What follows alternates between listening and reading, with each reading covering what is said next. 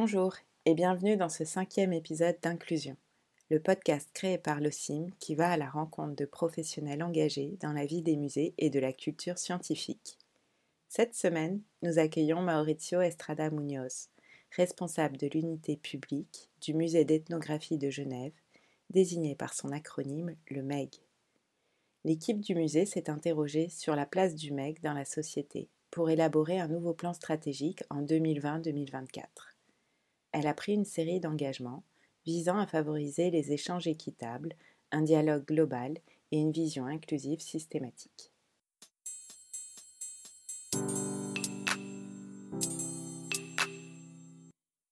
Depuis la réouverture en novembre 2014, le MEG s'est positionné comme un lieu de partage, d'expérimentation et d'inclusion. Avec les équipes du musée, avec qui j'ai le plaisir de travailler, nous avons expérimenté des formats qui attirent de nouveaux publics, notamment ceux traditionnellement délaissés par les musées, comme les bébés, bien qu'aujourd'hui de plus en plus de musées s'y intéressent. Nous avons voulu rendre le musée inclusif et avons mis un point d'honneur à croiser les publics, à favoriser la rencontre entre certains groupes qui ne se croisent pas habituellement. Cela parce que nous sommes convaincus qu'un musée ne doit pas renforcer les catégories sociales existantes. Il ne doit pas alimenter les stigmatisations courantes. Au contraire, un musée a le potentiel pour valoriser les spécificités de chaque typologie de public auprès des autres groupes. Ainsi, nous avons expérimenté des ateliers qui favorisent la rencontre entre adolescents autistes et des seniors. Nous avons collaboré avec des migrants pour favoriser la rencontre avec les Genevoises et les Genevois. Par le passé, nous avons même travaillé avec des migrants en situation irrégulière. Et ce qui est vrai pour le public l'est également pour les espaces du musée. Ainsi, la bibliothèque a été transformée tour à tour en scène pour des spectacles, pour des concerts ou comme atelier d'animation. Le foyer accueille régulièrement ateliers, séances de yoga en famille ou soirées DJ. Les expositions, quant à elles, sont devenues outils d'apprentissage du français, salles de concert, de conférences ou de spectacles. Elles sont même devenues l'espace d'une nuit, dortoir pour quelques privilégiés lors de la nuit des musées en 2018. En termes de chiffres, la participation des publics n'a cessé d'augmenter depuis 5 ans. De 29 000 participants en 2015, nous sommes passés à plus de 48 000 en 2019, soit une progression de plus de 60% de la participation. Mais après cinq années d'expérimentation, il devenait nécessaire d'interroger la place du MEC dans notre société, son rôle et sa pertinence auprès des citoyens et des citoyennes de Genève, mais aussi son influence au-delà des murs de la cité. En effet, un musée ne doit pas être une institution isolée, coupée des évolutions sociétales. Bien au contraire, l'écosystème dans lequel évoluent les musées se transforme en permanence. Les technologies avancent à un rythme frénétique, l'impact humain sur l'environnement est inédit, le les centres urbains sont soumis à une densification croissante, l'habitat de nombreuses populations est mis en péril. Dans un tel contexte, un musée comme le MEC doit prendre la mesure de ces transformations et engager le débat sur les questions brûlantes qui animent nos sociétés. Plus qu'une nécessité, c'est une exigence pour tout musée qui a l'ambition de jouer un rôle majeur dans notre société. Fort de ce constat, le MEC s'est lancé dans un processus de définition d'un nouveau plan stratégique pour les années 2020 à 2024 dans lequel la vision, la mission et les objectifs spécifiques pour l'ensemble des activités du musée sont définis. Ce plan stratégique, en somme, il va nous accompagner, il va nous permettre de mieux comprendre euh, les publics existants et à venir, nous devons interroger davantage notre propre façon de travailler, actuelle mais également future. En somme, nous, devons changer nos façons d'informer et de communiquer les publics, tout cela pour éclairer le rôle du musée, pour définir sa vision et sa mission.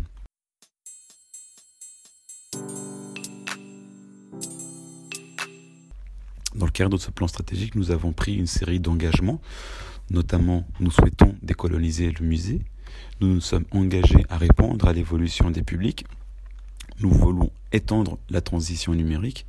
Nous voulons également transformer notre manière de travailler, la culture de travail. Et nous souhaitons inspirer la création.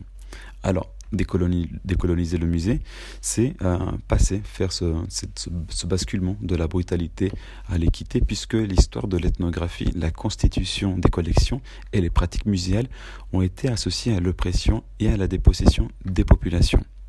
Décoloniser le musée, ça implique aussi de passer d'une perspective où on avait la main mise au partage. En effet, la représentation, le langage, les relations avec les peuples et nos pratiques muséales sont toutes concernés.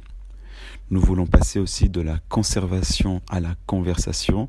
Cela implique que nous devons intervenir activement sur la question du pouvoir dans les manières de collectionner, de classer, de représenter, d'interpréter, de collaborer et de communiquer. Nous devons également anticiper les controverses liées aux collections et les demandes de restitution. Nous devons aussi interroger la provenance et les conditions d'acquisition des collections. Cela est vrai pour un musée d'ethnographie, mais l'est également pour des musées d'autres euh, dont les collections sont d'autres types.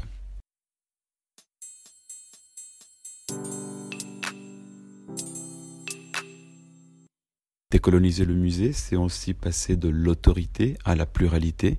Nous devons susciter le respect envers les populations à travers l'évocation des exclusions, des dépossessions et des violences nous devons relayer l'aspiration à l'autodétermination, mais également à l'autoreprésentation des personnes et des cultures. Nous devons intégrer les communautés sources dans le processus scientifique et muséal et plus largement sur l'ensemble des activités de programmation du musée. ce qu'on entend par communauté source, c'est les communautés euh, dont nos collections sont issues, mais également les communautés installées à, Genève, les diasporas, euh, les minorités invisibles, etc. Décoloniser le musée, c'est passer de l'observation à l'inclusion, à l'inclusion en valorisant les échanges équitables, euh, non alignés. C'est partager le pouvoir dans la conception des expositions. C'est éclairer les complicités institutionnelles et économiques pour nourrir les demandes légitimes des populations autrefois colonisées. Nous devons, grâce à ce processus, effacer la frontière entre le nous et les autres.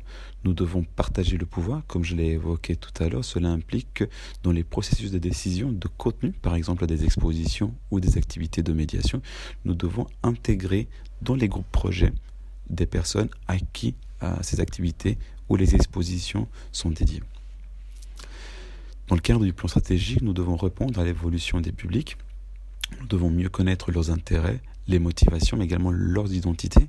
Aujourd'hui, nous avons des données sociodémographiques, mais cela ne nous permet pas de prendre des décisions éclairées quant à nos, à nos activités. Nous devons montrer aux personnes qu'elles font partie de l'action du musée. Nous voulons les impliquer davantage et nous devons servir de ressources aux communautés, aux communautés sources, mais également aux communautés de Genève. Répondre à l'évolution des publics, c'est basculer de l'action et devenir plus interactif nous devons parler plus de langues. Au MEG, nous parlons à peu près 10 langues. Néanmoins, aujourd'hui, quasiment l'ensemble de notre programme est en français. Nous devons nous appuyer sur cette richesse. Nous devons multiplier les conversations. Nous devons précéder les tendances et ne pas les suivre. Nous devons également embrasser la transition numérique. Nous devons passer d'une offre uniforme à une offre sur mesure et les technologies aujourd'hui le permettent. Elles ont le potentiel pour cela. Nous devons également comprendre les appétences des nouvelles générations. Nous avons, un des musées les plus jeunes de Genève, 42% de la population a moins de 30 ans. Or, entre 13 et 20 ans, il y a une chute de la fréquentation. On doit aller voir comment on peut euh, les attirer, comment on les intègre, comment on les inclut dans la, dans la programmation, dans la prise de décision, dans le choix euh, qui est fait d'activités qui leur est destinées. Nous devons personnaliser l'expérience en quelque sorte.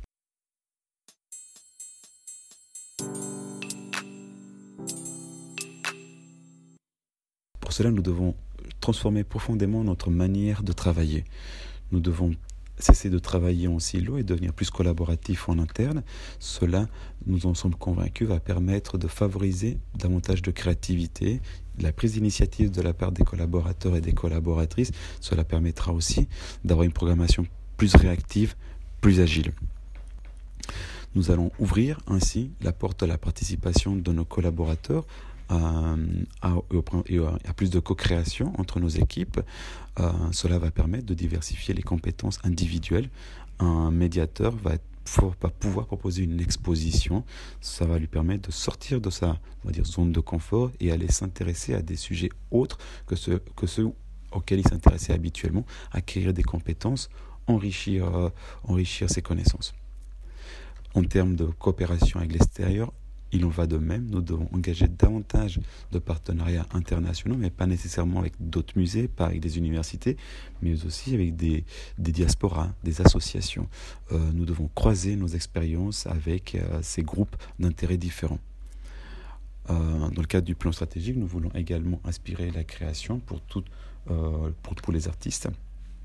Nous avons ce potentiel en tant que musée. Étymologiquement, nous sommes source d'inspiration. Nous devons promouvoir la production artistique au MEG. Nous devons croiser les disciplines, métisser les genres. En somme, si je vais à l'essentiel, ce plan stratégique, il nous, a permis de, il nous permet de définir notre vision, qui est d'explorer les échanges équitables et l'interculturalité, cela dans une perspective translocale, non alignée. En somme, nous voulons favoriser le dialogue global des populations dans le monde. En termes de mission, c'est quelque chose de relativement à dire classique, c'est questionner les idées reçues, les pratiques et les représentations culturelles. Mais ce qui est intéressant aujourd'hui, c'est qu'on veut le faire avec une orientation vers l'avenir, vers le futur. Aujourd'hui, on ne peut plus faire l'économie de penser euh, l'écosystème des musées sans prendre en considération les interrogations de notre société sur l'urgence climatique, sur l'impact de la déforestation sur les populations et sur euh, nos sociétés. En somme, ce que nous souhaitons, c'est contribuer à un monde meilleur en participant à la décolonisation. Alors, pour finir, si nous avons été un musée inclusif jusqu'à maintenant, nous l'avons été de manière, à dire, euh, ponctuelle. Ce plan stratégique, il nous oblige, et c'est dans cette direction qu'on veut se diriger, à avoir une, vision inclusive systématique en intégrant du, processus de conception à la mise en œuvre des personnes, des parties prenantes qui sont aussi bien à Genève, des associations, des diasporas, mais également des, euh, personnes qui viennent d'autres régions. Merci pour votre écoute.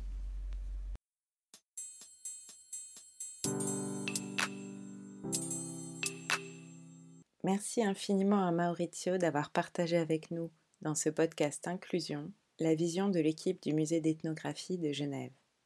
Rendez-vous sur la plateforme en ligne à l'écoute des savoirs pour découvrir les épisodes précédents, publiés un mardi sur deux. Vous retrouverez les ressources complémentaires accompagnant chaque épisode à l'adresse suivante podcast au singulier N'hésitez pas à vous abonner à ce podcast sur Apple Podcast et Spotify pour être notifié des nouveaux épisodes. Le prochain sera mis en ligne mardi 5 mai. Il y sera notamment question d'exposition inclusive traitant de stéréotypes de genre et de discrimination raciale. À bientôt!